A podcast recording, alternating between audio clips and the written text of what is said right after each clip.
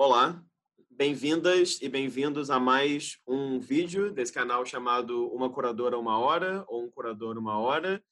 Caso esse seja o primeiro vídeo que você esteja assistindo aí da sua casa, enfim, de onde quer que você esteja, é, esse canal reúne uma série de conversas barra entrevistas com curadoras e curadores desse país gigante que é o Brasil. Então a ideia é reunir tanto conversas com curadores de diferentes gerações, quanto também diferentes regiões do país, quanto diferentes interesses na sua prática, né, no seu fazer. Bom, dito isso, hoje temos aqui a presença ilustre de uma curadora que está lá do outro lado da tela, literalmente do outro lado do mundo também, literalmente não, né, mas quase do outro lado do mundo, e mantendo aqui uma tradição dos vídeos desse canal, que pedir para ela se apresentar para a gente, por favor. Oi, É, quero agradecer o convite de estar aqui nesse projeto que eu acho que é, é, é, é importantíssimo, assim, conhecer as pessoas que você está entrevistando, é muito bom saber que, que eu estou num time também, que eu não sei exatamente se eu me enquadro nesse time, e, assim, não sei como apresentar, assim, essa, essa parte é bem difícil. Bom, me chamo Cristiana Nogueira, eu atualmente estou fazendo doutoramento em arte contemporânea aqui em Coimbra. Uh, nasci no Rio de Janeiro, por, porém me mudei para o extremo norte do país, para Macapá, e onde morei por uh, 10 anos uh, até vir para cá. Uh, sou artista, trabalho basicamente com performance e os desdobramentos que ela, que ela acarreta, e professora da Universidade eh, Federal do Amapá. E, bom, acho que é isso. Uma apresentação rápida. A pessoa já está há tanto tempo em Portugal que ela nem fala mais doutorado, ela fala doutoramento, né? Tá, tá ótimo. Né? É... Cristiana, eu posso chamar de Cris durante a entrevista? Claro. Ótimo. Então, antes de qualquer coisa, queria agradecer o seu tempo, é, enfim, interesse e disponibilidade de estar aqui conversando, para essa conversa que, enfim, vai se tornar pública depois. É, queria começar, já que você, claro, como você me se apresentou, é artista visual, queria que você comentasse um pouquinho dessa sua entrada nas artes visuais, assim, como é que veio esse seu interesse em estudar artes visuais fez graduação, fiz licenciatura na UERJ, né? Depois deu aula, enfim, como professora aqui no, no Rio de Janeiro.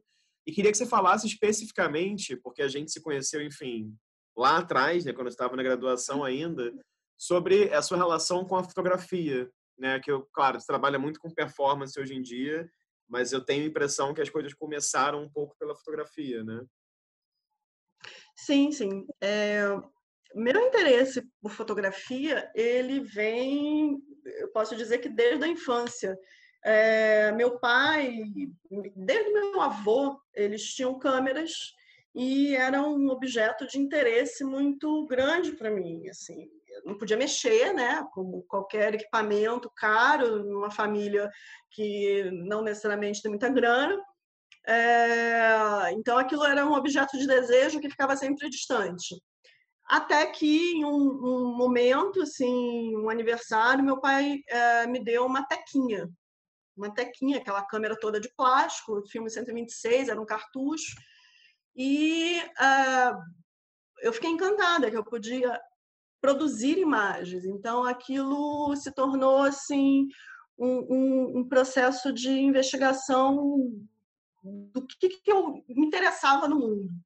E Posteriormente, né, eu fiz cursos, uh, fui fazer um curso no Senac, o um curso técnico, uh, e a partir disso, bom, começou a se tornar mais sério esse interesse, né? Eu comecei a, olhar para isso de uma forma muito mais é, profissional, vamos dizer, e, e junto com, com a produção de imagens, eu também comecei a, a é, querer entender o processo de revelação. Então, eu fui ah, para o laboratório. Então, sou cria do analógico, da fotografia analógica mesmo. é, em que eu, eu não só produzia né, a imagem com a câmera, mas depois eu fazia também a ampliação. E a fotografia vai fazendo parte dessa, dessa minha vida até o mestrado.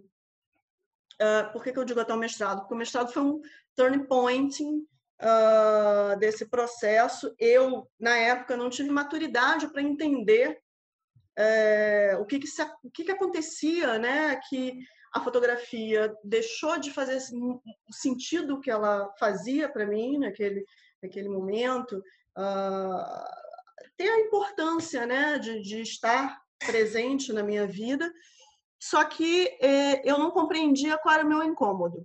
Meu mestrado foi, é, a partir das, das, imagens, foi uma investigação de é, ruínas da cidade, de é, reapropriações dessas ruínas a partir de pichações. Então tinha, eu já tinha um interesse pela cidade, mas sempre pelo olhar. e eu acredito, assim, olhando agora de forma uh, retroativa, que um dos, um dos elementos, assim, uma das, das coisas que fizeram com que é, a fotografia deixasse de ser, uh, vamos dizer, a principal linguagem de investigação, foi ir para a sala de aula é, no município do Rio de Janeiro, ser professora de crianças e adolescentes é, estar naquele, naquele ambiente, eu tinha acabado de me formar na graduação, é, você sai muito cru, né? Tem todo um processo assim, tipo, ir para a sala de aula direto uh, da graduação. Juntamente é, a isso, eu entrei no mestrado, então é, era concomitante, né? Estava trabalhando no mestrado, a investigação do, do, do, da minha produção artística e é, tentando dar conta desse processo de dar aula para crianças e adolescentes, que eu nunca tinha feito isso na vida, eu já tinha dado aula para adultos, num contexto muito específico, que foi a Coarte, na UERJ, na época que, da graduação, né? eu, é, eu dei aula de laboratório, preto e branco, turmas de sei lá, 10 pessoas no máximo, e que se desdobrava em dois para ir para o laboratório, enfim. Então, era um contexto muito controlado, muito específico, para entrar numa sala de aula com 30, 40 crianças uh, de diferentes faixas etárias. Então, essa, essa necessidade de uh, dar conta desse processo, de me aproximar dessa, dessa, dessa realidade, que não era exatamente a minha realidade, é, fez com que eu precisasse investigar outras linguagens que não só a fotografia. Até porque a fotografia dentro de sala de aula é, com 30, 40 crianças não é bem viável, é, dependendo do, da realidade da escola. Então, essa, essa investigação me fez uh, repensar, né, durante o mestrado, esse processo de mediação. Existe uma mediação, a câmera era, era mediadora entre mim e o mundo. Então, eu, eu, eu não conseguia mais entender por que eu precisava de uma mediação. Retirei a mediação muito aos poucos, né, tentando entender por que, que aconteceu esse processo. Não foi fácil, é, porque, lógico, você domina uma técnica, você domina, ou, ou enfim, consegue dominar aquele, naquele momento e fala assim: não, não é mais isso que eu quero. Não, não, é, não é isso que faz sentido mais para mim. É, foi é, choque para mim, foi choque para todo mundo. E, e, e, até chegar na performance foi um longo caminho, porque por mais que uh, eu, eu sabia, soubesse, né, que, que a fotografia não era exatamente o, o, o caminho que eu queria seguir, eu continuei um tempo ainda trabalhando com a fotografia como a principal uh, linguagem, ou principal elemento presente do, no trabalho. E é, só fui perceber que talvez o corpo era esse, esse, esse vamos dizer assim, objeto uh, mais interessante depois de um tempo. Uhum, uhum. É, é curioso você falar isso. É... Acho que a gente nunca falou sobre isso, não lembro. Mas a, uma das primeiras vezes que eu vi esse trabalho foi naquela exposição de graduação que você participou na UERJ. E eu lembro que tinha um trabalho, e você me corrija se eu falar besteira, que acho que você fez junto com a Rebeca Razel, talvez, e aí que era que você ia em prédio do Rio de Janeiro cujo nome era o nome de artistas, o prédio Monet, o prédio, eu lembro, tinha coisa com vídeo, né, assim, então, e, e era o seu corpo também que aparecia ali, se eu não estou enganado, né? Então, enfim, Sim. de certa maneira tava, enfim, essa relação com a performance, enfim, não sei se com a performance, mas com a sua fiscalidade ali já estava ali de alguma de alguma forma. Agora, é, eu tenho a impressão também, queria que você falasse um pouco sobre isso, olhando assim a sua trajetória, que essa pesquisa que se que começou, digamos assim, na performance, né, esse momento que você se deu conta, entre aspas, da performance como uma linguagem que te interessava, casa ou é um pouquinho antes, digamos, da sua mudança para o Macapá. Que e aí queria que você falasse um pouco sobre isso, assim, é... enfim, como é que foi esse, esse processo de começar a experimentar como performer e se isso realmente aconteceu junto, de maneira paralela, com essa mudança de estado. Porque eu lembro que você era da primeira turma do mestrado em artes visuais da UERJ, você deu aula na UERJ também como substituta de História da Arte, e aí logo depois você foi para o Macapá. Então, eu queria que você contasse um pouco sobre isso. É, é interessante eu, eu, você é, lembrar desse, desse vídeo, essa vídeo performance, é, porque foi um, um, acho que foi minha primeira experiência, é, meu corpo dentro de um processo de experimentação. E, e, não, e assim, é, foi engraçado, foi estranho, mas não, não gerou imediatamente a, a, esse interesse para a performance. Esse vídeo ele foi com a Rebeca, foi também com a Bianca Bernardo e a Roberta Condeixa. Foi, tipo, formamos um, um, grupo ali para fazer esse trabalho, que era um, essa discussão do, da, do status do nome do prédio, quando é um nome de artista ou compositor, enfim. É, essa mudança da performance, ela ocorre, ela não ocorre é, antes do, do, da minha mudança, é, vai ocorrer mais ou menos uns três anos, dois anos mais ou menos depois que eu chego em Macapá. Eu chego em Macapá, eu continuo uh, com a questão da fotografia, enfim, uh, crio um grupo de pesquisa, de investigação da, da fotografia no Amapá, é, e, e, dentro desse processo organizo alguns uh, eventos né, dentro do, do, do, da pesquisa, tanto como é, assim, participo de colóquios de fotografia que já existia no, no, no, no Amapá e depois entro na, na organização, é, organizo exposições a partir da produção do grupo, enfim. E uh, a performance ela vai surgir e é interessante isso porque, é, como eu falei, a necessidade da mudança inicial aconteceu por conta de demandas de sala de aula, demandas de, é, das crianças, dos adolescentes, que não necessariamente eram específicas, mas tinham, tinham demandas outras que não eram fotografia.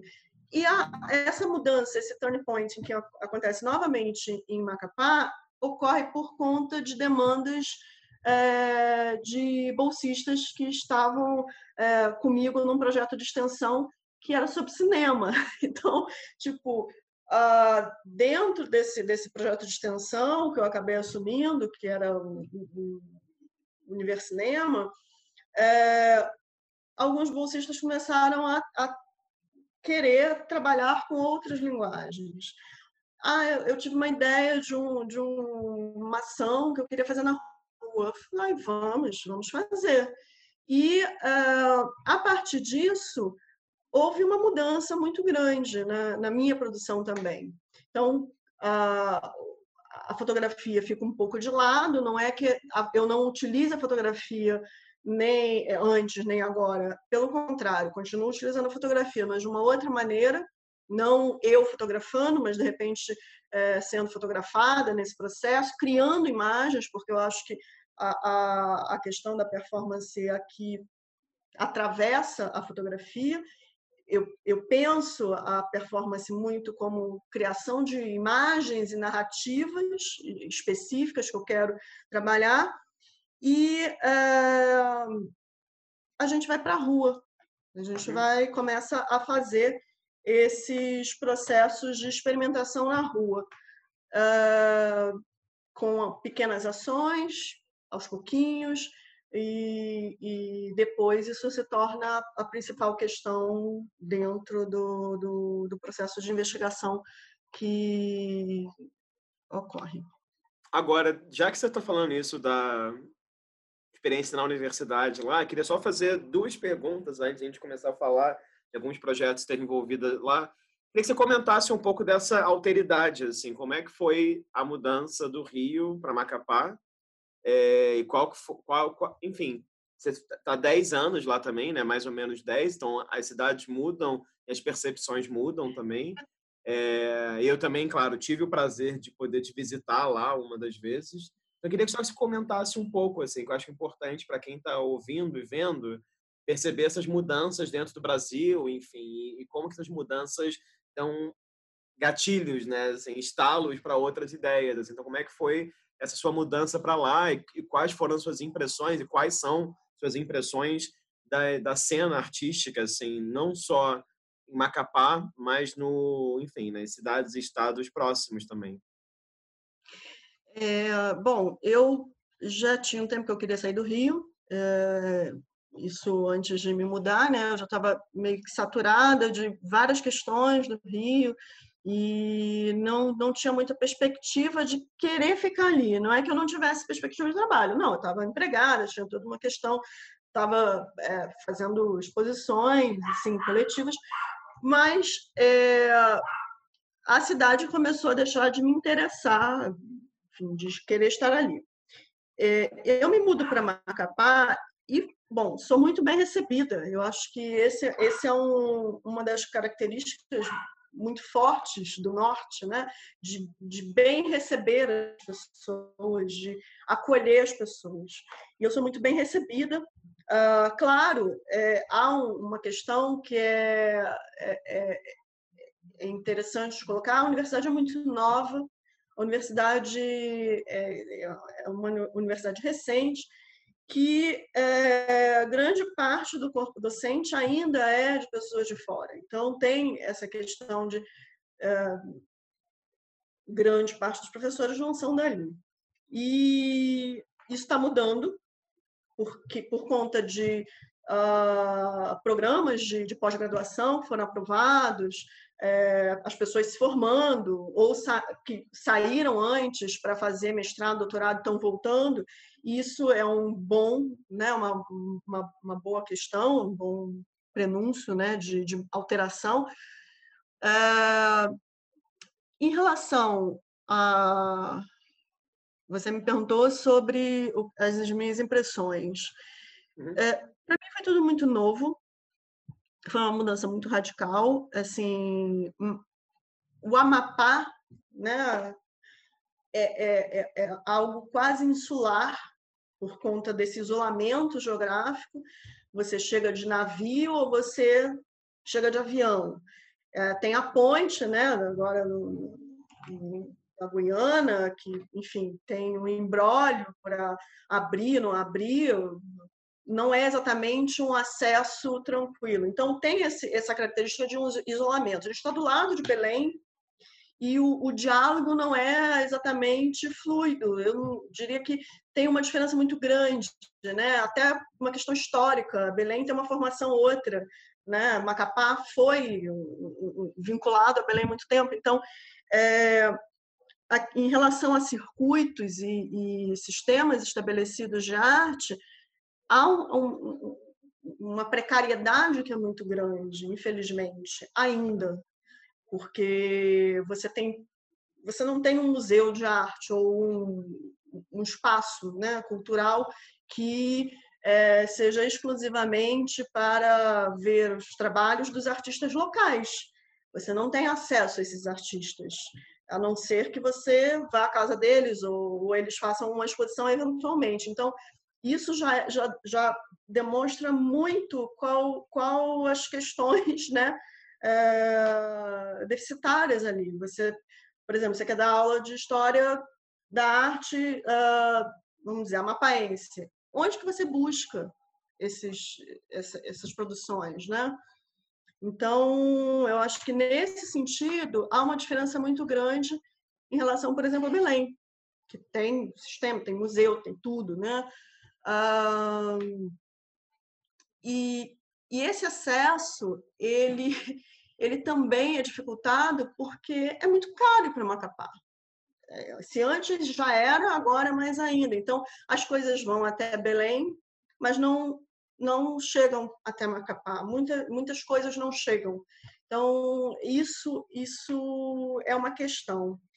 E por conta disso, uh, talvez, né, assim, uh, talvez não, mas uh, uma das questões foi por conta disso, a necessidade de se criar oportunidades de acesso. E criar oportunidades de acesso como? Criando uh, festival, por exemplo, né? No caso, eu não sei se eu estou me adiantando no processo. Não, tô... não, não. Aqui o fluxo é, é aqui o fluxo caminhando é para uma outra dentro, pergunta, dentro meu, mas dentro do meu capricornianismo o fluxo é livre, tá ótimo. Vamos lá, fala do acesso. É, e assim a criação de, de, de, do festival Corpus Urbis foi muito por conta desse, dessa, dessa necessidade de troca, de que as pessoas chegassem lá e também a gente conseguisse é, ter acesso a, aos artistas que não que, ou, ou, assim, que não têm espaços para expor, né? digo os próprios artistas locais, é, oportunidades de mostrar seu trabalho. É, acho que essa foi uma das premissas para a criação desse festival e também de outros projetos é, que a gente acabou criando lá. Agora, é, pensando um pouco também nessa sua trajetória, assim, ouvindo o que você falou de como que o dar aula no município do Rio afetou, digamos assim, a sua prática como artista, a sua percepção.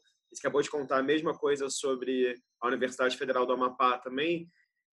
Você acha então que para você esse lugar assim da prática artística barra da curadoria, vou até fazer outra barra dessa agitação e criação de eventos, digamos, tem sempre um vínculo muito forte com a educação, né? Então assim, a educação na sua prática ocupa um lugar é, importante, primordial, digamos assim. Sim, é, inclusive esse, essa é uma das premissas do meu mestrado, do meu doutorado, é, esse, esse vínculo uh, que eu não consigo uh, encontrar muito a, a, as fronteiras, né, os limites dele, do, do, das, das separações entre processo de criação artístico e processo educativo, pedagógico, enfim como eles caminham juntos e, e, um afeta o outro de alguma maneira. Essa é uma das questões principais do, do meu doutoramento, porque todas as, as questões, todas as mudanças uh, que ocorreram na, na minha produção partiram de experiências, não digo dentro da sala de aula, porque nem sempre é somente dentro da sala de aula, mas de processos educativos, processos pedagógicos que uh, dispararam essa, essas mudanças, ou essas inquietações que não necessariamente são claras no início, ou que direcionam para algum lugar, mas que ah, ficam ali, assim, meio dormentes, até é, tipo esse processo da, da, da, fotografia, do caminhar para fotografia para performance, é, ele não ocorreu de imediato. Então, ele ficou ali dormente durante alguns anos, desde a da inquietação do mestrado até chegar, assim, uh, mais ou menos uns três anos até ocorrer mesmo, não, eu quero fazer performance, vamos investigar essa, essa linguagem e, e vamos ver o que, que, pode ser feito a partir daqui. Uhum, entendi. Não, porque sim, porque também eu fico pensando que pela cena que você descreveu agora também, a universidade ocupa um lugar central lá também, né, como agitadora e como forma de agregar uma geração, enfim, jovem de, de artistas.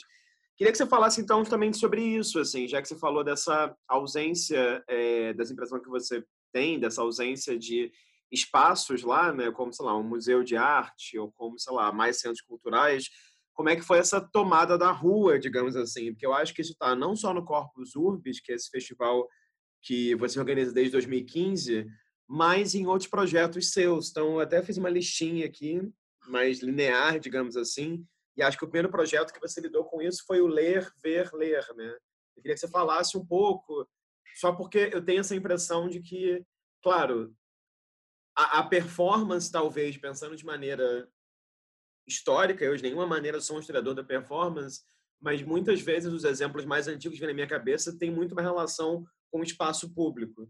Mas eu acho também que, especialmente nos últimos 10, 20 anos, né, com o processo de institucionalização da performance, eu conheço muitos né, artistas que não performam sequer no espaço público, já vão direto para a galeria e para o museu.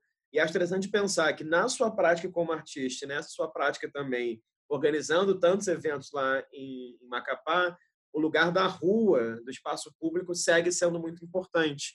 Então, não sei, queria que você falasse um pouco sobre isso e talvez um pouquinho sobre o ler, ver, ler também. Ah, é, o, a, a, essa exposição Ler, Ver, Ler, ela foi um desdobramento né, de, de, das discussões, debates que estavam ocorrendo dentro do grupo de pesquisa. Ela foi criada uh, com uma premissa, claro, da palavra. Então, vários trabalhos tinham como ponto de partida palavras, textos. É, na época, a gente tinha conseguido um apoio de, do, da Pró-Reitoria de Pesquisa e conseguimos comprar o, o material e montamos um, uma instalação uh, você foi a Macapá, ali em frente à fortaleza, um corredor com um circuito interno e uma porta em que as pessoas entravam e passavam por aquilo e viam a imagem e ficavam assim meio sem entender muito bem porque tinha uma, uma, uma instalação né de um corredor no meio do, do, do, do gramado né da, que fica em frente à fortaleza São José de Macapá que é um lugar, é, e aí contextualizando, é um lugar em que as famílias vão passear no fim de semana, os ambulantes vendem balão, pipoca, fica ali um grande movimento de pessoas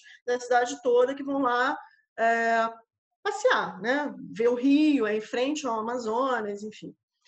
É, esse estranhamento foi, foi, assim, a gente ia para lá, essa obra do foi, é, foi feita pelo Naldo Martins, pelo artista Naldo Martins, e eu e ele íamos para lá, na época ele era meu bolsista, a gente ia para lá e ficava mediando o público, né? Com a, a instalação ficava lá o tempo inteiro, mas é, a gente nos momentos de maior movimento a gente estava lá e conversando com o público, tentando uh, entender né, essas percepções uh, do que aquilo reverberava né, nas pessoas. E convidando para conhecer o restante da exposição, que ficava dentro da, da, da Fortaleza, né, o, que é o, a galeria que eles têm, que é uma sala lá dentro. É, foi muito legal, foi nossa primeira experiência como grupo né, de exposição é, expor também fora do, do espaço né, acadêmico, foi, é, é, é, um espaço muito simbólico dentro da cidade, porque é um monumento e tem uma história complicada né, de escravos que carregavam as pedras para construir a fortaleza, que nunca foi utilizada, e que, ao mesmo tempo, é um marco visual ali da, da cidade, na beira do Amazonas, tem uma vista incrível. É, e, posteriormente, no, no, no, grupo de pesquisa, a gente realizou uma outra exposição que foi de tanto olhar para longe, não vejo o que, está, o que passa perto, que é um, uma frase da, de um poema da Cecília Meirelles, e, e que foi uma reverberação de um contato de dois grupos de pesquisa, uh, um que era ligado à arte e outro à geografia, com artistas que passaram por uma residência, que foi a Rede Brasis, que fez um intercâmbio entre cidades. Então, uma artista de Macapá foi para Campo, foi Ai, meu Deus, agora eu esqueci a cidade. Ela foi, acho que foi para Campo Grande e uma artista de Minas Gerais veio para Macapá, foi para Macapá e tinha o trabalho das duas né, né, nessa exposição, né, tentando encontrar diálogos, né, essa essa esse, essa residência fez parte uh, do projeto da Funarte de redes, né, se não me engano era aquele redes. Sim não, não, é, eu, agora eu não vou lembrar o nome, é a Julie, eu não vou lembrar o nome da, da pessoa que estava organizando, depois eu, eu, eu te passo, estou péssima. E a, a ideia era entender essas relações locais, de artistas locais. Então, convidamos, por exemplo, o grupo Tatamirô de poesia para fazer uma intervenção uh, no dia da abertura é, é no, de tanto olhar para longe, também ela era itinerante. A gente fazia algumas pequenas ações com lambes ou pequenas performances durante todo o mês que a exposição ficou na, na galeria da, da Fortaleza de São José. Posteriormente, e aí já né, pensando a questão da performance, essa ideia de ir para a rua, ela sempre esteve presente Primeiro, porque a rua sempre me interessou desde antes, desde a fotografia. Eu sempre olhei para a rua, então sempre fotografei a rua. É... E uma segunda questão é onde que a gente trabalha se não tem espaços é, artísticos, espaços para receber os trabalhos adequadamente, né? Ou, ou que valorizem esse processo. Vamos para a rua, vamos para a rua, até porque a, a gente, de alguma forma, também, vamos dizer assim, num discurso mais raso, dá mais acesso. Não sei se dá, tem, tem questões em relação a isso também, mas aparentemente sim pelo menos dialoga. A gente tem um, um diálogo aberto entre um, uma produção que vem da academia e que está ali no, no, num processo que, é, é, da, do comum, da comunidade. Né? Uhum. É, e aí surge, surge inicialmente surge o festival. E, posteriormente, surgem os projetos, que são projetos de uh, extensão dentro desse processo de uh, não adianta a gente fazer o festival, o festival é anual. E o resto do ano? O que, que a gente vai fazer?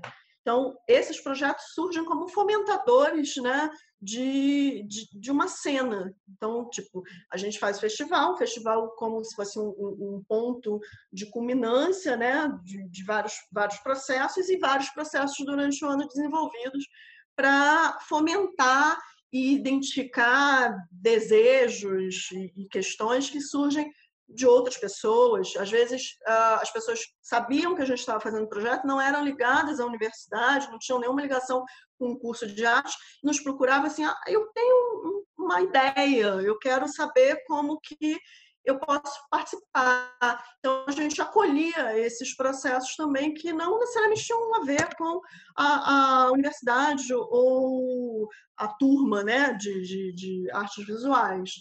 É, dentre esses processos, esses projetos, a gente criou o projeto Performance na Praça, que era assim teoricamente, um, um, sábado, assim, geralmente acontecia no sábado, que era um dia que tinha bastante movimento na cidade, as pessoas estavam na rua, circulando. Uh, a premissa era a seguinte: nós, e aí nós, porque dentro do, do, de toda essa questão criou-se um coletivo, que é o coletivo tensoativo, um coletivo que era formado é, por uh, professores, é, estudantes e pessoas também de fora da, da, da universidade, como uma maneira de termos suporte entre a gente. É, nós damos o suporte, que é o, é o quê? A produção, a fotografia, fotografamos, cuidamos da, da, da, da segurança da pessoa, afinal a gente está na rua, enfim, e uh, divulgação, fazer a arte, o que a pessoa mandasse né, como material que ela quisesse que fosse divulgado.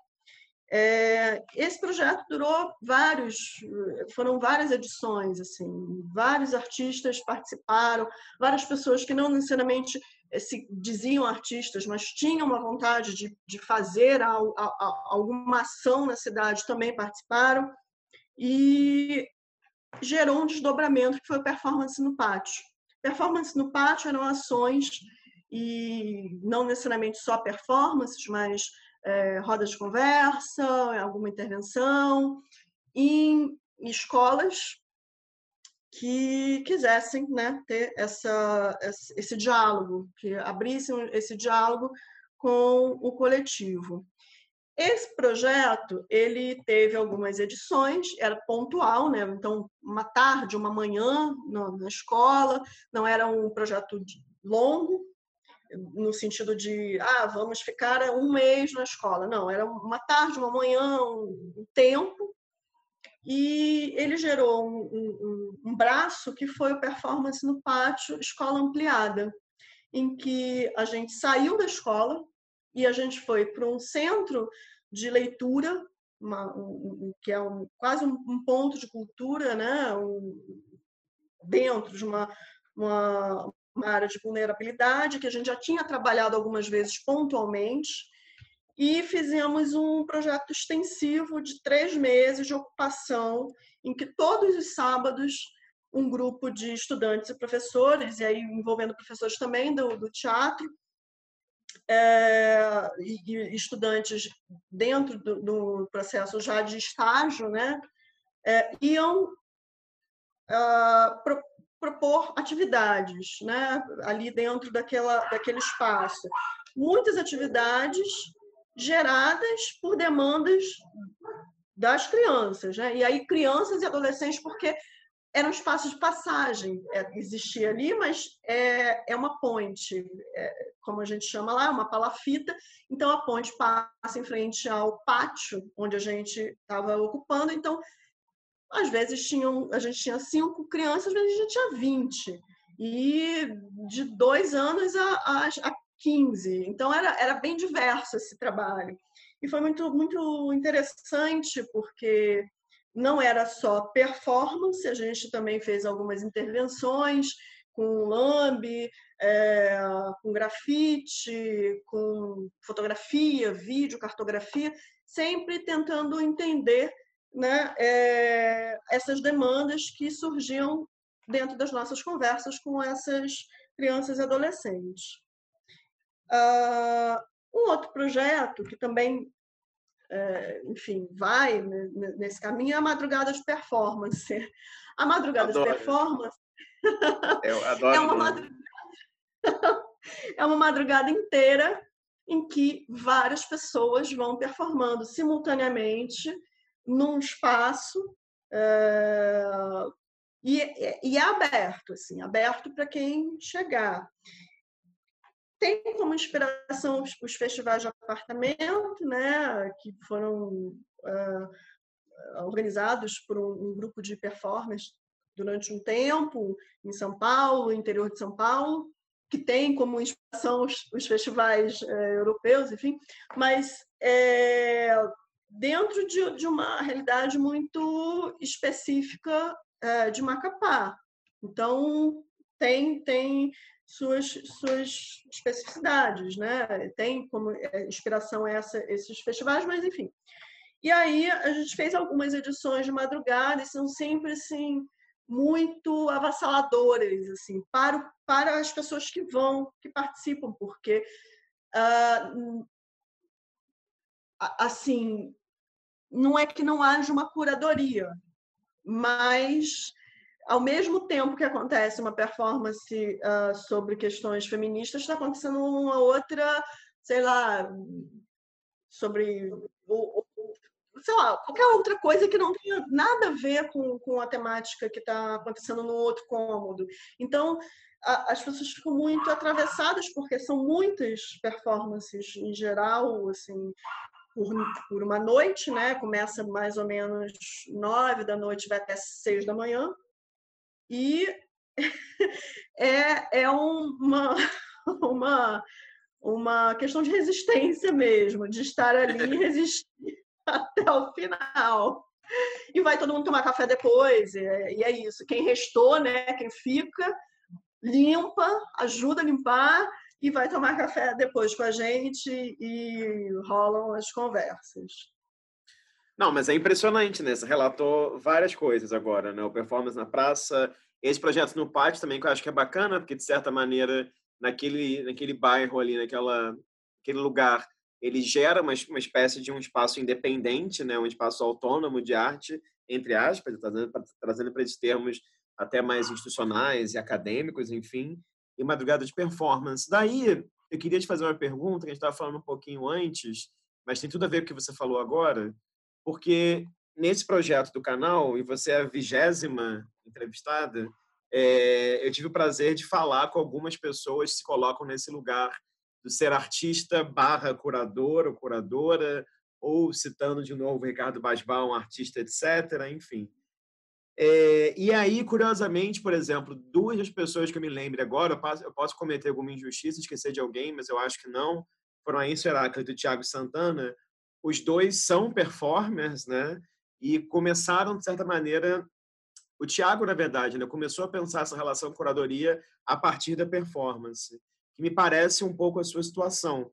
Então, eu queria que você comentasse um pouco isso, assim, se você se apresenta como curadora ou não, como que você, que nome que você daria para isso que você, para isso que que você faz, se é curadoria, se não é curadoria, se você acha que isso não sei, é uma, é uma esfera do seu lado como artista, se você acha também, claro, tem outras pessoas no Brasil, né, que, que no campo da performance há uma maior tradição, não à toa, né, esse exemplo que você falou agora do festival de apartamento remete a isso, né, um espaço privado de uma pessoa que é, o que é um apartamento, né? Você abre as portas para alguém, e esses alguém entram ali, compactam de algo e saem. Então, enfim, será que é algo da tradição da história da performance? Será que todo performer, estou viajando aqui, será que todo performer não é um pouco curador e curadora, né? Isso que eu estou ou será que, enfim, que o termo não é bem curadoria também? Né? Enfim, desculpem, eu embaralhei tudo, mas é só para você comentar um pouquinho a respeito disso. É, é, é, engraçado, né? Porque, assim, quando eu recebi o convite, eu fiquei muito assim, ai, mas eu não me sinto curadora, eu não, eu não sou curadora, eu não me vejo como curadora, apesar de saber que em alguns momentos eu exerço isso uh, de alguma maneira não talvez como algumas pessoas que organizam exposição, tem toda uma relação com é, coleção e, e, uma relação outra institucional que eu não tenho. Uh, eu acho que surge sim dessa necessidade como artista, né? Tipo, eu preciso uh, de espaço, eu preciso uh, ter uma troca. Então, como que eu organizo isso? Eu sou muito cara a esse conceito do, do do, do Basbal, né, do, do artista, etc., porque é isso, você se vira, você tem que fazer. Então, como fazer? Então, eu me sinto muito mais produtora, talvez, de, de processos do que curadora. É, e aí eu digo isso porque, óbvio, quando, quando a gente organiza um festival, a gente tem que fazer curadoria, porque não dá para aceitar todo mundo, não vai caber, tem questões, outras, que, enfim, mas uh, talvez seja não uma curadoria de trabalhos, porque, sim, claro, também é, mas uma curadoria de pessoas, porque, e aí, assim, nossa, sou estranho, né? Você curar pessoas, mas a ideia é que você consiga organizar um ambiente harmônico ali, um ambiente que minimamente as pessoas consigam dar conta. O festival ele durava três dias, por exemplo até 2017. E três dias é uma mini residência, uma micro residência, porque as pessoas vinham e ficavam na minha casa.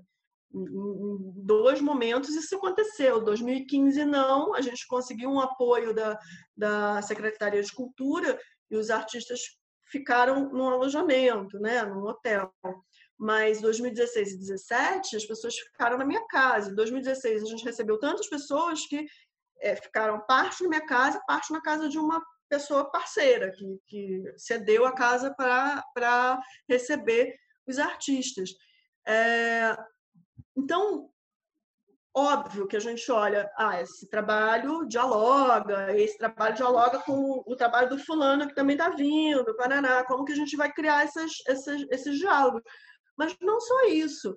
Se eu coloco uma pessoa, uh, porque são três dias direto em convivência, almoço, café da manhã, almoço, jantar, então, e, dorme, e dorme junto. Então, é um mini casamento ali. Se eu coloco uma pessoa que desequilibra isso, eu tenho um problema muito grande, talvez muito maior do que, sei lá, se a polícia chegar e interromper a performance, que já aconteceu. Então, é, é isso. Assim, lidar com a polícia é uma coisa, agora, lidar com um, um, um, um clima ruim durante três dias, com, sei lá, 20, 30 pessoas, é uma situação muito mais complexa, que é, você fica ali como mediadora. Eu vejo essa curadoria mais como uma mediação, um processo de tentar criar essas, esses, esses diálogos, esses, esses pontos de contato. E, e também uma das questões do festival era entender uh, para que, que, o festival servia ali, né? naquele lugar. Qual era a importância do, do, de criar um festival ou de criar um, um, algo uh, daquele porte? E é, essa costura entre artistas que já estão no circuito, artistas que, que estão começando, pessoas que nunca fizeram performance. Então, esse diálogo era muito importante. Isso talvez fosse a parte mais importante, né? Proporcionar esse contato. Então, estudantes que nunca, sei lá, tinham visto uma performance, estavam vendo ali a primeira vez de um artista que já, enfim, já rodou o mundo fazendo performance e poder falar com ele, poder intervir. Então, é, lógico, a gente já passou por N situações assim bizarras, engraçadas, por, porque é performance, né? Não é, não é uma exposição que você tem um controle. Mas eu acho que isso faz parte também do processo de você uh, trabalhar performance. E aí, eh, foi, você falou do apartamento, a gente fazia a madrugada de performance numa clínica de psicologia.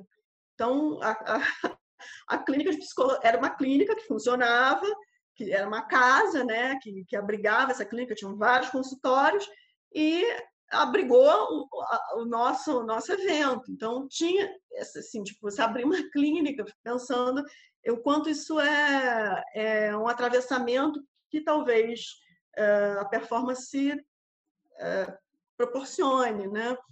E eu acho que tem uma outra questão também. É, você falou do, do, do, desse, desse, dessa, dessa circulação, né? É, acho que tem um circuito outro de, de uma rede de performance, de festivais, que funciona de uma forma muito diferente do, do circuito de artes visuais de maneira mais né, uhum, é, uhum. específica, é, que é a circulação do artista é, em festivais de rua ou festivais que acontecem, e essa rede de contato que se retroalimenta. Né? Então, não sei, eu não vejo assim e, e, geralmente quem organiza os festivais são artistas que não se colocam nesse local de, de curadoria, talvez, Sim. né? Tem, tem é mais um, ah, é artista, mas também organiza o festival, é, é artista e também faz esse papel, né?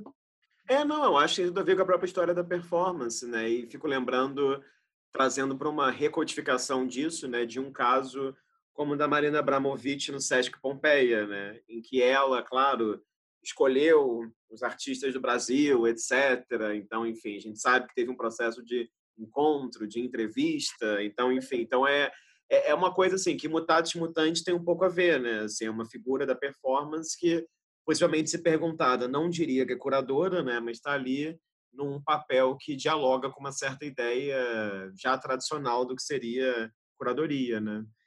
É, mas fala um pouco do Corpus Urbis, então. A gente falou assim pelas beiradas algumas vezes. Se você comentasse um pouco, e queria, é, aproveitando que você acabou de falar, que você comentasse um pouco sobre esse desafio das três primeiras edições, né, 2015, 16, 17, que é bem diferente da de 2018, que a gente pode falar separadamente dela, é, desse desafio de você conseguir também equilibrar presenças locais, digamos assim, com presenças de outras regiões do Brasil ou mesmo de fora que sejam, né? É, bem, as três primeiras edições, elas é, a primeira, bom, falar da primeira, como que surgiu esse, essa situação.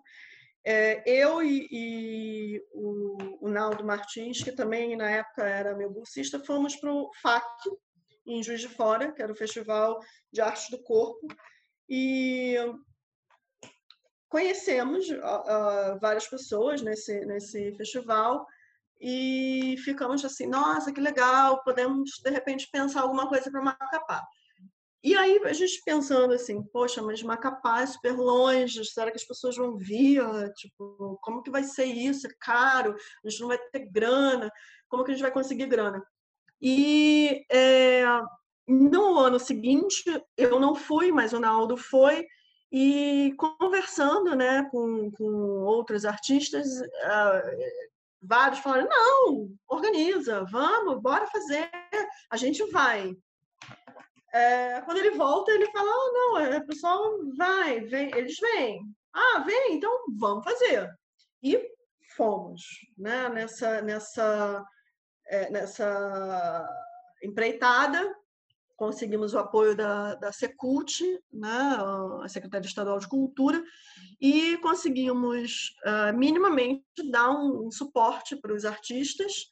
Uh, nesse momento, a gente estava passando por uma greve né, nas universidades federais e, uh, assim, a gente conseguiu ter a participação das pessoas mesmo nesse processo de, de greve, né? E, e, tivemos tanto artistas locais, porque a gente não abriu chamada, a gente uh, convidou os artistas de fora e abrimos a chamada para os artistas locais que quisessem participar para mandar projetos, enfim. Então a gente teve uma boa participação de artistas locais nesse primeiro momento, assim, meio tateando aí no que seria um festival de performance e uma participação boa de artistas de fora. No segundo, já foi num um outro processo. Uh, abrimos chamada para todo mundo e tivemos um número de inscrição muito grande que a gente ficou assim meio, opa, peraí, como é que a gente vai lidar com isso tudo? E lembra do número foi... mais ou menos assim de inscritos? Ah, não, não lembro, não vou lembrar porque é péssimo, mas foi assim, não, assim, se na primeira edição a gente não abriu, quando a gente abriu, a gente ficou assim, nossa, eu não sabia que todo mundo estava sabendo disso, assim, né? Porque é meio isso, a gente fica meio no isolamento. É, e aí, uh, o desafio foi, a gente não tinha apoio, então como que, como que a gente faz isso? E foi todo colaborativo, né? apesar dessa palavra ser tão desvirtuada no, no processo, foi de fato isso. Consegui uma casa para as pessoas ficarem além da minha, consegui é, que pessoas fotografassem o evento, porque acontecia em vários, várias ações ao mesmo tempo, por exemplo, uma fora da fortaleza, outra dentro da fortaleza. Então, como que a gente vai dar conta disso? Tive uma equipe de produção com os estudantes enorme, que, que foi incrível, mas sempre sem, sem grana, sem poder pagar. E aí, no terceira, na terceira edição, a gente faz na universidade, pensando a universidade como um espaço da cidade, como uma cidade universitária, apesar de não ter um tamanho assim como uma cidade universitária, mas a gente fez dentro da universidade e com algumas ações uh, na rua, fora, como por exemplo uma ação do, do da MAPI, GEMAC, do coletivo psicodélico, em que ela coloca uma canoa no, no canal de esgoto principal que vai para o Amazonas. Então foi assim, foi, foi bem impactante, né? Esse, essa ação na cidade. E assim, uh, todos esses processos até o terceiro foram com essa esse viés colaborativo. No quarto, a gente consegue ganhar um rumo musical cultural propondo uma residência de fato, porque até então a gente dizia que era um festival, mas era residência festival, dentro de um, de um processo, tanto que a, surgiam trabalhos durante esses três, quatro dias que não estavam previstos, que não foram é, selecionados, vamos dizer, as pessoas inventavam outros trabalhos dentro do, do, dessa, desse, desse contato né, com outros artistas e criava-se é, essa possibilidade. E aí a gente consegue o Rumos para, enfim, um projeto super ambicioso de levar o Corpus Urbis para Oiapoque. E não só para Oiapoque, como para duas aldeias indígenas, de pensar mesmo uma residência nas aldeias, é, tentando entender como que é, como seria, né, esse, esse processo de residência dentro de, de uma comunidade indígena. E aí conseguimos o, esse apoio, conseguimos fazer com muito mais tranquilidade, né? levando em conta que nada é tranquilo de pensar em levar 40 pessoas para Oiapoque, que tem uma série de questões. Não tem uma estrada asfaltada, tem um pedaço da estrada, mais ou menos 100 quilômetros, que não tem asfalto. Então, é uma viagem super cansativa. Depois disso, a gente ainda foi para a aldeia, ainda pegamos voadora para ir para a aldeia, ficamos na aldeia. E, e assim, foi um, um momento assim. Eu não sei nem dizer assim, estou é, me repetindo, mas é porque foi muito impactante esse processo de entender a convivência com o outro de fato, porque a gente fala, não, nós somos super, não há preconceito, não há isso, não há aquilo. Mentira. Esse, essa convivência de 12 dias é, em que haviam pessoas super heterogêneas, questões várias questões surgiram, várias situações surgiram. Eu fui mordida por um cachorro no meio desse processo todo, assim, estava andando na rua, fui mordida, fui parar no hospital do Oiapoque, assim, só um detalhe, no meio de, de um caos. Então, assim, é, foi um, uma experiência ímpar nessa, nessa, nessa questão de tentar entender as diferenças eu acho que, eh, eh, resumindo, é, como, foi isso. Como, como, diria a, a, a Bienal da Lisete Lanhado, né? E o texto do Roland Barthes também, né? Um ensaio sobre como viver junto, né? Nesse, nesse sentido. Exatamente. Eu me lembro que nessa edição que o Rumos, que o Itaú patrocinou, teve uma chamada aberta ainda maior. É, e eu estava olhando o catálogo que você mandou, a publicação, catálogo, a publicação que fala não só da quarta edição, mas da terceira, segunda e primeira.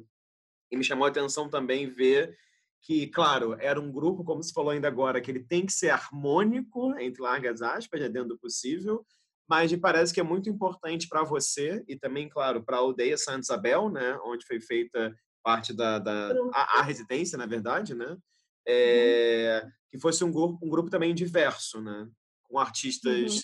é, negros, é, artistas indígenas, brancos, enfim, diferentes lugares de fala, é, práticas, etc. É, então, queria que você falasse assim um pouco sobre essa.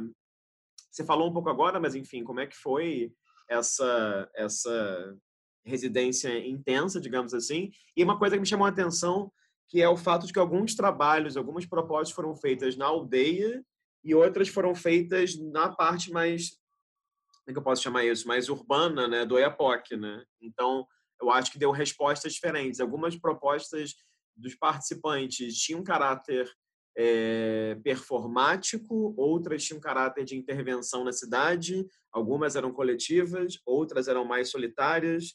Então, eu queria que você falasse um pouco sobre essas nuances todas, assim, que saldo você tira dessa experiência que claramente a gente vê pelas fotos que ela foi, no mínimo, intensa.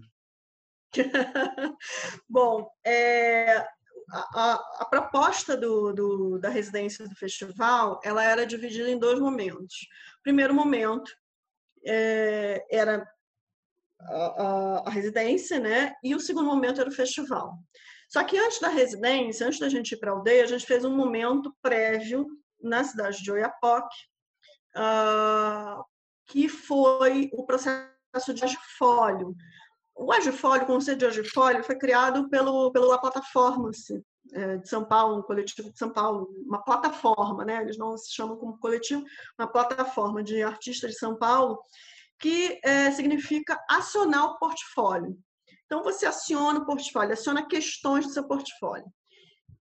No primeiro dia, né, com aquela diversidade de pessoas, de, de artistas, de, de vivências, é, eu expliquei o, o que seria né, todo esse processo e a gente teve dois dias intensos de apresentação.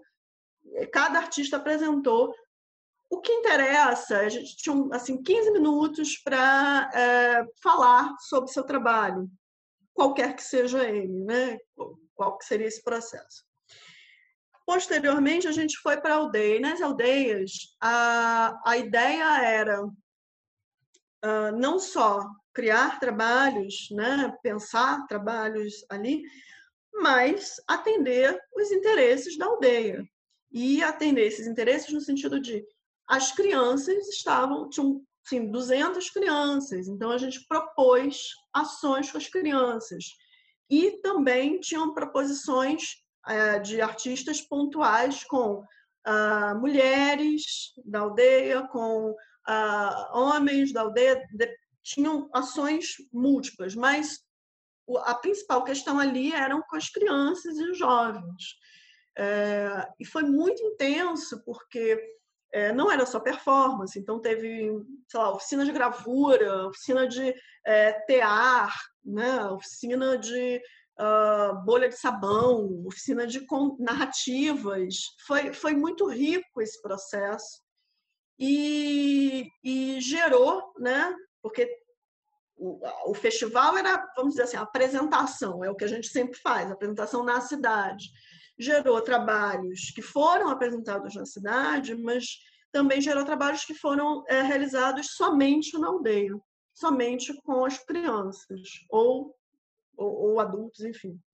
Uma das, das questões mais assim fortes para mim, que, que foi muito marcante, foi o desfile de moda organizado pelos, pelos artistas que estavam participando da, da residência, o Noel e o Jameson, e que foi assim incrível, porque é, eles construíram a roupa, eles propuseram como seria esse, esse desfile, fizemos todo um percurso, a aldeia parou, para a aldeia do Espírito Santo parou, todo mundo saiu das suas casas para ver né, esse processo, e foi algo realmente é, muito emocionante, porque era uma, uma demonstração de, uh, da existência ali, de, de uma existência muito forte.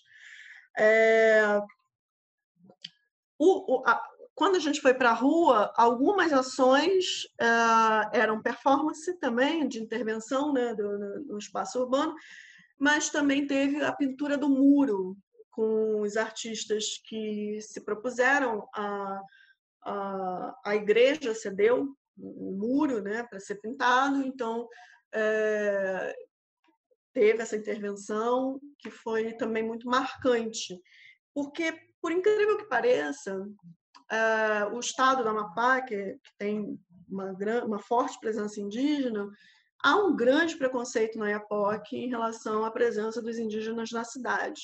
Então, essa reafirmação da existência, ela é todo dia, ela é cotidiana. Da, da existência que eles existem, eles estão ali. Então, é, essa, essa pintura do muro foi muito significativa também como um, uma demarcação de território, assim, esse território também é nosso. Então, essa, essa pensar né, que é uma cidade fronteira, extremamente militarizada, tem questões de tráfico de pessoas, é, tráfico de, de é, minério, é, enfim, é, é uma região ali que é, que é um, um, um, tanto quanto problemática, né? Uhum. uma fronteira com a Guiana, né? Então, é uma fronteira internacional.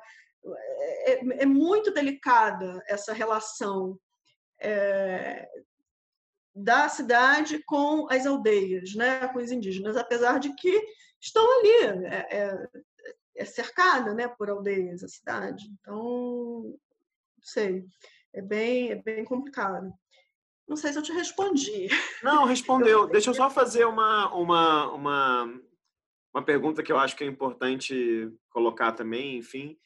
É, como é que era para você, é, além da, da presença da, da performance, não, não só no, no evento, não só no Corpus Urbis, mas é uma coisa que você fala muito, é, fala muito não, mas aparece muito nos projetos que você organizou, que é a presença do Lambi Lambi. Você falou muitas vezes no Lambi aí, a gente até já conversou sobre o circuito Grude, no qual você já participou algumas vezes em, em Macapá, e como que é a presença do vídeo, que se eu não me engano tem até uma edição do Corpus Urbis, pelo que estava olhando na publicação, que a chamada aberta foi para trabalhos presenciais, trabalhos em vídeo, trabalhos de Lambi e uma categoria que eu adorei e que hoje em dia faz muito sentido, que é trabalhos à distância. Queria até entender o que são esses trabalhos à distância, né? É, queria que você falasse um pouco sobre isso, porque eu acho bacana pensar que a maneira como você lida com o espaço público não é só, entre aspas, a performance ou só um trabalho, sei lá, vou usar uma comparação aqui que não, talvez não seja melhor, que lembre a tradição de uma land art da vida, né? Assim, sim, é o lambi-lambi, é uma coisa que pode parecer publicitária, entre aspas, na verdade não é. É algo que pode remeter, sei lá, aos outdoors lá do Paulo Brusque, por exemplo, entende? Então, como é que é esse tráfego de outras linguagens, tanto nessa quarta edição como em outros projetos que você organizou. É, o, bom, o Lamb ele, ele surge como uma, uma necessidade de, de circular a fotografia que eu estava produzindo. Então, eu acho que, que esse é o apelo do Lamb. Eu gosto muito de, de pensar a fotografia para esse espaço né, urbano, para pensar mesmo uh, numa outra escala, num, tanto numa micro escala quanto numa escala uh, gigantesca. Mas, enfim, uh, o circuito Grude, eh, o coletivo tensoativo né, que a gente criou como esse, esse apoio para as ações, ele é um dos articuladores, né? é o articulador em Macapá do circuito Grude, que é um circuito nacional e internacional, porque já fizeram parte algumas cidades é, articuladores de fora do Brasil, né? de LAMB. Foram três edições, eu já estou esquecendo, mas foram três edições. É 2013, e... 2016, 2018. 18, isso. E a gente chegou a levar lambes para o Iapoc, porque foi no, no, na mesma época do Corpus Urbis, e fizemos, tanto em Macapá quanto em Iapoc, fizemos essa, essa, essa divisão né, de, de colagem né, na última edição, e eu acho que o Lamb tem um, um caráter da, da rapidez, desse processo assim, eu quero que as pessoas vejam. Vou colocar aqui e, e vai, e fica, e, e, ou não, ou vai embora, alguém rasga. É, me interessa muito essa, essa, essa impermanência né, do, do da imagem, de alguma maneira. É, no, no, no, na edição de 2017, a gente fez na universidade, a gente abriu quatro categorias porque era foi um ano muito muito difícil, as passagens subiram e uh, a gente ficou pensando que alternativas a gente pode, porque assim, 2015, 16, não sei se você lembra, mas foi uma época que as passagens de avião estavam bem em conta. Não que para Macapá fosse super barato, mas era possível você ir. Em 2017 teve uma subida, diminuição de voos, enfim, mudanças é, no governo, parará, é, que se tornou quase que inviável você chegar a Macapá de lugares muito distantes. Então a gente pensou, já que a gente está com essa realidade, esse contexto, né, agora, como que a gente pode pensar formas de participação que não seja presencial, mas que a pessoa não deixe de participar, o artista não deixe de participar. Então, abrimos essas quatro categorias. A de vídeo, a gente fez uma amostra de vídeo performance, é, com vídeos do Brasil todo. A gente fez, é, teve que fazer uma curadoria, porque foram dois dias de mostra, e, e mesmo assim, a gente tinha, se não fizesse a curadoria, ia ter mais vídeo, bastante tempo. É, o LAMB, a gente aceitou LAMBs, se a pessoa tinha um trabalho de performance que se desdobrava para o LAMB, a gente recebia o LAMB e colava na cidade. E a, a, a, performance presencial e a distância. A distância, como é que funcionava? O coletivo se comprometia a performar a ação que a pessoa propusesse, né? Uhum. o artista propusesse. Então, a gente performou uma série de, de ações propostas por artistas que não puderam estar presentes lá. Então, eram ações ou coletivas ou individuais, mas que foram performadas por nós. Inclusive, uma foi simultânea, aconteceu em São Paulo e Macapá no mesmo momento, no mesmo horário, no Vale do Anhangabaú e na rodovia JK, que era uma performance com mulheres, enfim. Então, tivemos esse, esse, esse, esse diferencial em 2017. Na verdade, cada edição foi muito diferente da uma da outra, né? Assim, diferenças assim significativas até porque você faz uma edição, você percebe, ah, isso aqui pode melhorar, isso aqui pode mudar, então claro. a gente sempre fazendo essa, essa, essa mudança. Até chegar, por exemplo, na quarta edição, que virou de fato uma residência, eram dois, 12 dias, era, é, era um, um entrecruzamento entre festival, oficina, é, uh, residência, produção, enfim, tudo, tudo ao mesmo tempo como é que é para você? Claro que a gente escutando, né, é muito é muito óbvio como você é hiper ativa, né, nesse de fazer mil coisas e pensar mil projetos, além disso dar aula, enfim. Mas como é que foi para você, por exemplo, na quarta edição especificamente do Corpus Urbis, estar tá nesse lugar de organização, de ser responsável pelo edital, sendo uma, claro, mulher sudestina, né? Você não é uma pessoa nascida e criada no, na região norte do Brasil e claro, branca, né? E era, e era justamente uma, uma residência com muitos corpos não brancos, né? Então eu sei que é muito pessoal isso, mas acho que é interessante também porque é uma dimensão de, uma, de um certo aspecto do fazer curatorial que é lidar muitas vezes com muitas alteridades, né?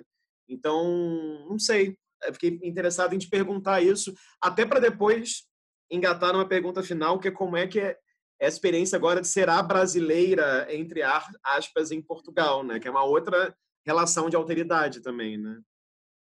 Eu acho que você já me perguntou isso umas três vezes. Eu estou fugindo dessa resposta de alguma maneira, não sei. Eu não tenho, não. é, é muito difícil, sabe? É, eu acho que a minha mudança para o norte foi um, um, processo de aprendizagem é, muito importante para sair e entender, porque você vive no, no, no, no Sudeste e aquilo é uma coisa autocentrada e, e parece que tudo gira em torno de tudo, só dali. É, entender é, que existem outras realidades, entender que existem outros mundos. Por mais que a gente, sei lá, eu, eu tinha passado por uma experiência de dar aula uh, em escola do município, que é uma outra realidade dentro de favela. Ok, mas nada te prepara para você sair do, do, seu, vamos dizer assim, do seu campo, né? É sair mesmo desse, desse lugar de, uh, eu não diria conforto, mas que você tem uma, uma está acostumado, né? É, e eu acho que assim, a residência no EAPOC não surgiu do além, não foi uma coisa, ah, eu quero ir para o EAPOC.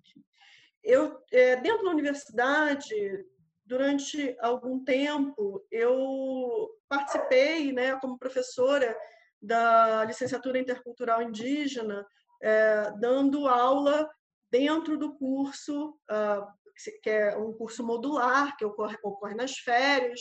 Então, tipo, em vez de tirar férias, eu, eu ia participar, colaborar com, com licenciatura intercultural, porque ele ocorre fora do período normal, senão também não teria como, né? Porque eu tenho, teria que me deslocar para o IAPOC. E, e isso uh, foi me dando também um, uma outra experiência, uma outra experiência de aprendizagem mesmo. Eu aprendia muito mais do que tipo, como assim dar aula de arte, né? Tipo, eu, branca, do Sudeste, dar aula de arte é, dentro de um, de um, curso de licenciatura intercultural indígena pra, para indígenas. Eu, eu, não tenho absolutamente nada para né, falar, eu acho particularmente. Né? Então, eu acho que também era um processo de entender e aprender com eles. Esse, e aí a proposição da residência ela ocorreu a partir de muito diálogo. É, visitei a aldeia, fui conversar com, com as lideranças, né? entender que, quais eram essas necessidades, quais eram esses processos. Não é chegar assim, olha, oi, vou fazer uma residência aqui, vou chamar os artistas, botar todo mundo aqui dentro e tudo bem. E uma das questões mais importantes era formar é, essa, essa, rede né, de, entre os artistas. É, e aí eu vou falar artistas indígenas, apesar de, eu não gostar dessas denominações, artista negro, indígena, enfim, que eu acho que são reducionistas, mas formar uma rede de, entre artistas que já estavam circulando nesse circuito de arte com artistas locais que é, estavam em suas aldeias e, e, e, querendo, de alguma forma, também ah, é, é, é, circular, né? ou não, sei lá, não sei também. Como, por exemplo, desculpa, mas como, por exemplo, Yermulai, né? Isso, que, que tinha uma produção assim gigante, né? incrível, e, e, como fazer isso de alguma forma sair né? do, do local dali da produção. Então, isso era um dos pontos principais, era formar essa rede. E não era eu que tinha que formar, entendeu? Então, essa questão, eu no sentido tipo, não sou eu que vou lá, a Branca, Salvador, fazer isso. É, é muito complicado esse, esse processo, né? Como que você faz isso sem ser colonizador? Como que você faz isso sem é, atravessar a, a, a, as questões né, dos outros? Então, foi muita escuta. É, participei do, do, da produção do, da, do, primeiro evento assim indígena dentro da universidade em Macapá. Estava na equipe de produção. Então, é, aprendi muito dentro desse processo não, não, não tinha nada a ver com questões artísticas, era a produção mesmo, que foi o maior evento da universidade até então. E, é, assim, eram todos os povos indígenas ali e recebendo também um evento internacional, que foi organizado pela Associação né, uh, dos Povos Indígenas do, do Oiapoque. É, eu, eu não estou falando besteira aqui, que eu já estou trocando tudo. Uh, não só, é, porque foram, foram muitas associações, era realmente um evento muito grande, acho que foi uma da, das maiores produções que, que eu já participei, e uma das maiores produções da universidade. A gente conseguiu montar uma tela para exibir é, cinema indígena dentro do, do, do, da universidade, coisa que nunca tinha sido feita, enfim. Mas estou falando isso porque não surgiu do nada, não, não foi uma coisa, um dia acordei eu tive vontade de fazer isso. Não, foi todo um processo construído durante esses anos. Foi todo um processo de muito escuta e muito aprendizado. Claro, a gente sempre é, é, erra né? um pouco ali aqui, mas é, faz parte desse processo, não tem como não, não, não ser assim. Né? A uhum. gente formado dentro de, um, de, um, de uma estrutura outra. É, e aí eu acho que, que essa mudança uh, para o Amapá, como eu falei, fui super bem acolhida e eu acho que até hoje eu tenho assim, muito carinho né, por esse acolhimento e só é possível a realização desses, desses processos porque é, as pessoas querem, porque se elas não quisessem, isso não ia acontecer nunca. Eu, eu sozinho não ia fazer nada, né? Uhum. É óbvio. Então, acho que é, é, é, é, tentar entender também qual é o meu lugar ali, qual é a minha responsabilidade como professora na universidade, que é um, um dos, dos pontos né, ali é, nevrálgicos da cidade, é, além de estar em sala de aula, como é a responsabilidade social ali. Então, também entender esse, esse, esse lugar uh, de poder, é um lugar de poder. Agora, é claro, você não faz nada sozinha, mas também tem uma coisa que eu acho importante frisar na sua trajetória é que você me parece ter uma coisa, enfim, parece não, claro que você tem algo muito generoso, né? Porque nem todo mundo tem esse interesse também, entende? De estar junto e pensar coletivamente, estar com projetos com os alunos de extensão para além da sala de aula, etc e tal. Então acho que é uma via de mão dupla nesse sentido, né? Só para frisar isso. Agora, antes de a gente ir para as imagens ótimas que você trouxe, queria só pedir para você comentar o que, você está pensando em, em, aprontar, digamos assim, aí em Portugal, em Coimbra, né? Porque, obviamente, como boa pessoa que não consegue ficar parada, obviamente já deve ter projetos aí, enfim, você pode chamar de curadoria ou não, enfim, projetos que pensam performance e como que é também tá nesse outro lado da alteridade, né? Assim, é, não mais vista como, sei lá, a pessoa do Sudeste ou do Rio ou de Macapá e vista já como uma pessoa que veio aí do Brasil, né? E está pensando, enfim, fazendo um doutoramento fora, né? Bom, é, bom, é, complicado, assim. Eu, eu, assim, eu sei que tem situações de preconceito, situações N que eu já ouvi de, de pessoas próximas. Eu não passei por nenhuma situação até agora é, mais, mais específica. É, mas é óbvio que eu estou num lugar que não é o meu lugar, né? É, é Europa. E até começou a pandemia, eu fiquei assim, gente, que coisa louca estar na Europa em uma pandemia, em todo esse processo de isolamento, justo uh, esse lugar que é da, da, da circulação né? Esse, esse, esse, esse estou falando isso porque Portugal recebe muitos turistas, então essa coisa meio babel de você ouvir várias línguas, etc.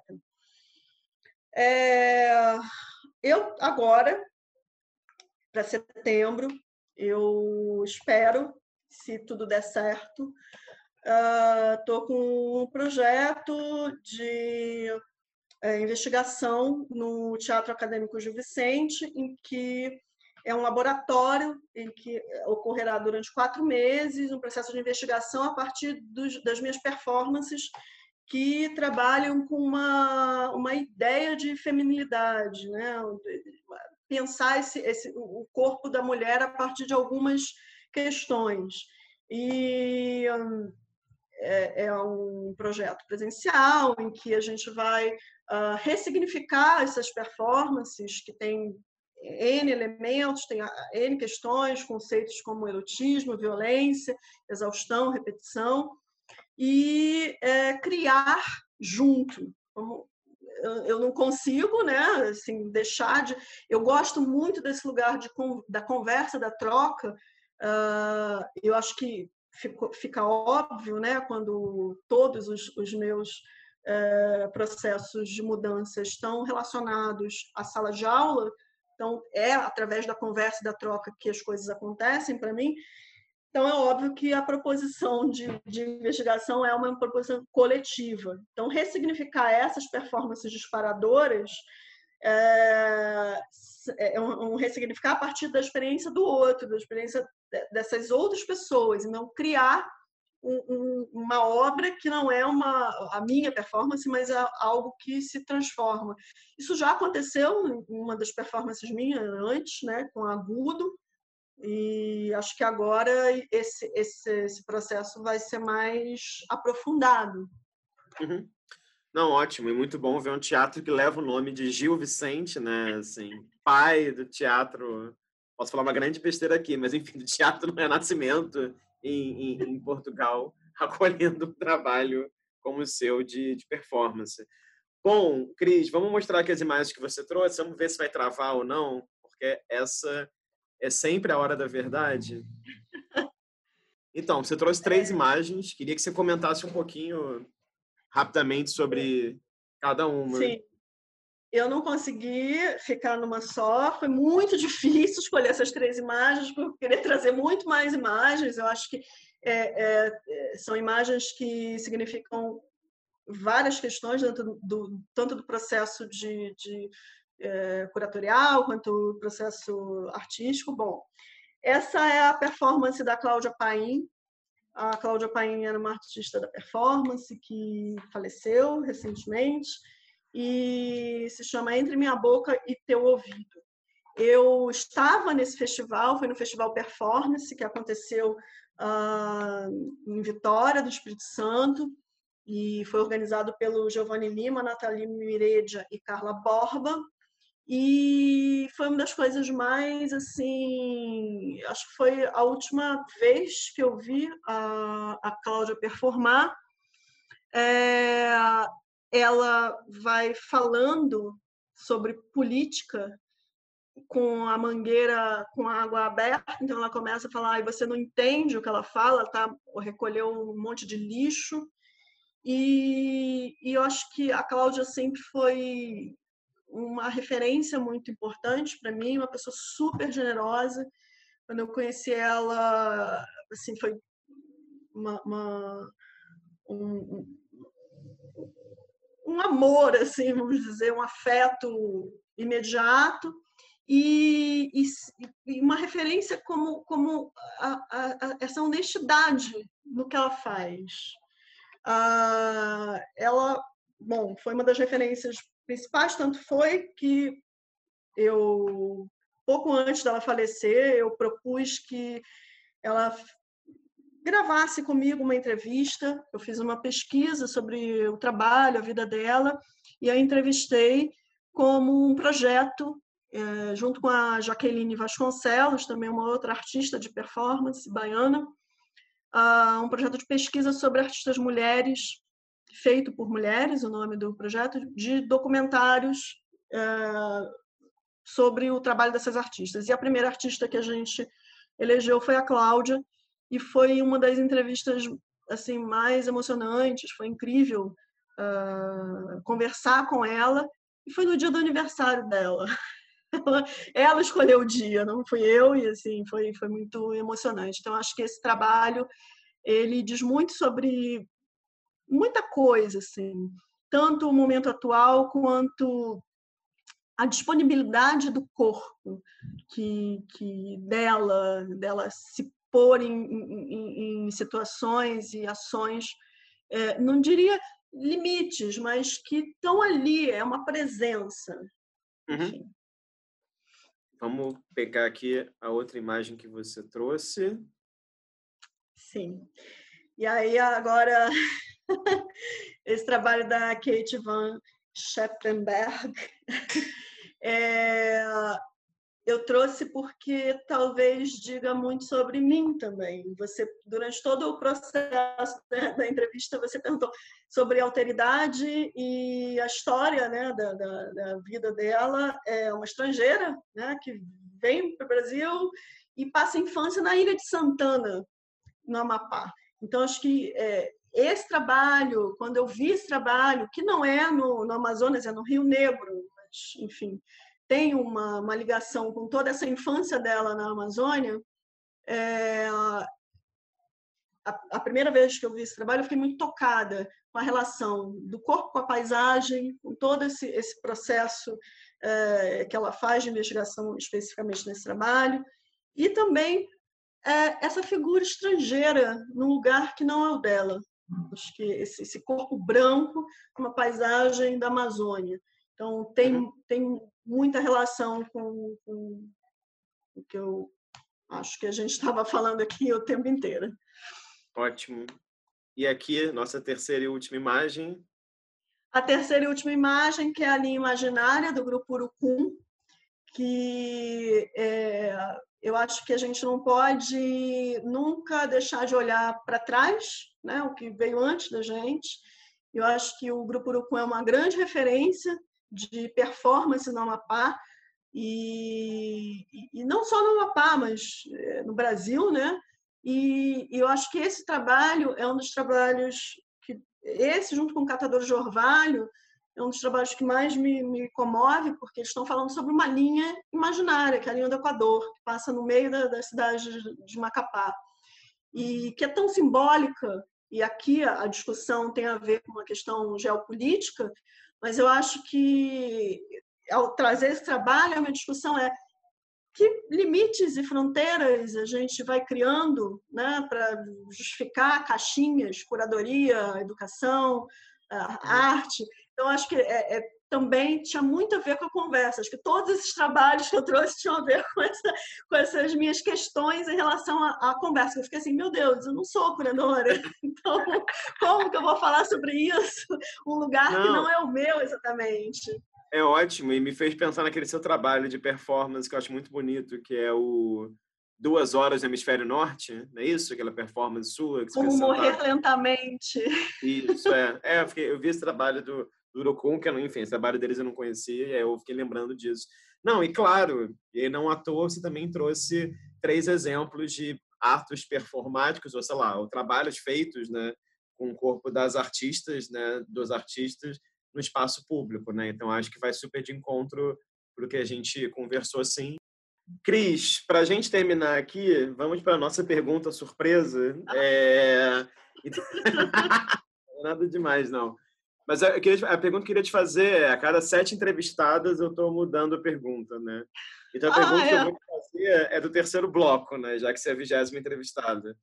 É, que projeto curatorial, ou caso você não consiga pensar em um, enfim, quais projetos curatoriais que você viu, que você desejou muito ter participado nesse lugar, assim, como curadora, digamos assim, entre aspas, né?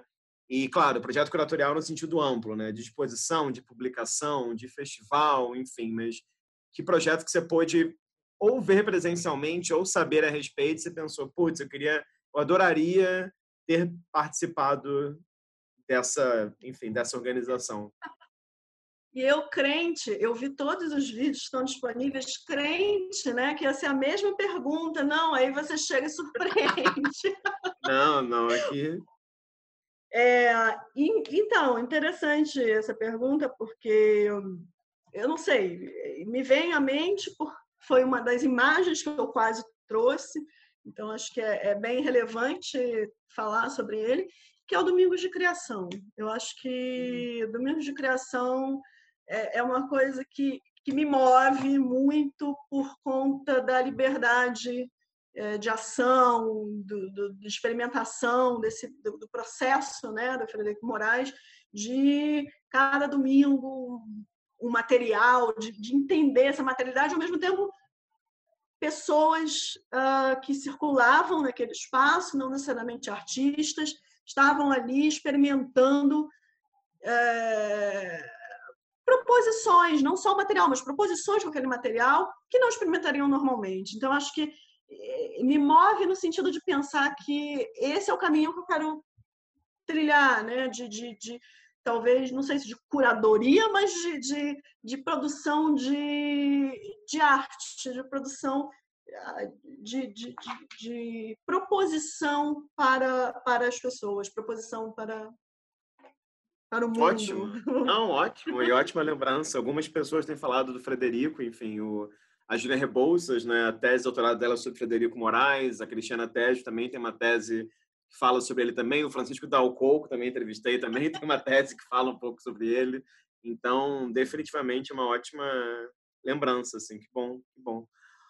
Cris, te agradeço muito pelo seu tempo, interesse, disponibilidade. Só te desejo o melhor. Ah, você faz um trabalho, enfim, incrível, louvável.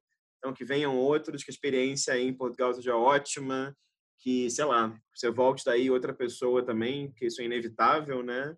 E que esse projeto você está encabeçando aí a partir de setembro seja muito bacana e que te informe, né, outras edições do Corpus Urbis ou de outros eventos, enfim eu acho que a vida está aí aberta para muitas possibilidades, né? Bom, Rafael, eu agradeço a oportunidade e fico muito feliz. Foi, eu, eu, até falei para você, eu acho que eu não vou conseguir falar uma hora. Como assim? É muito, é muito assunto. E, e, e, você me deixou super à vontade. Eu acho que, que é isso. Obrigada pela, pelo espaço, pela oportunidade. Que esse projeto tenha vida longa. Parabéns. Ah, imagina. Bom, então, para você que ficou com a gente aqui até esse momento da entrevista, a gente agradece sua presença virtual aí do outro lado. Só para lembrar que esse canal reúne entrevistas com curadoras e curadores do Brasil, diferentes gerações, interesses em regiões também. E fica o convite para você ver outros vídeos do canal, compartilhar com quem possa se interessar. Então, por hoje é isso. Muito obrigado e até a próxima.